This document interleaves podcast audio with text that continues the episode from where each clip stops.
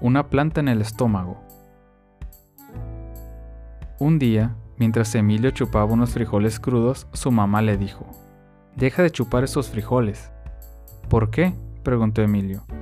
Porque cuando yo era niña, mi abuelita me dijo, si te tragas los frijoles crudos, te crece una planta en el estómago.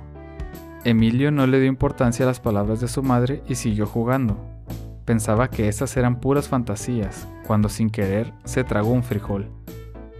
Al poco rato, Emilio se fue a dormir, recordando lo que su mamá le había dicho. Entonces ocurrió algo sorprendente. A medianoche sintió cosquillas en las orejas.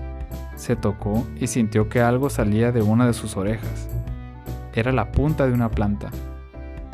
Emilio se levantó y se miró en el espejo. De la otra oreja también salía una hoja, y de la nariz, y de la boca. Al poco rato sintió que se estaba volviendo planta. Emilio, asustado, saltó por la ventana y se fue a esconder al bosque.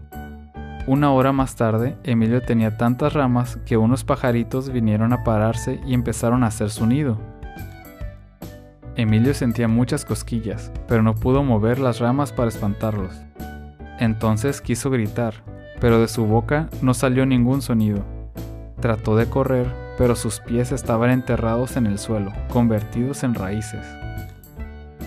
Emilio pensó que ya no iba a ser un niño, sino un árbol, y pensó que ya no podría jugar ni tener amigos ni ir a la escuela. ¿Quién imagina un árbol adentro de un salón?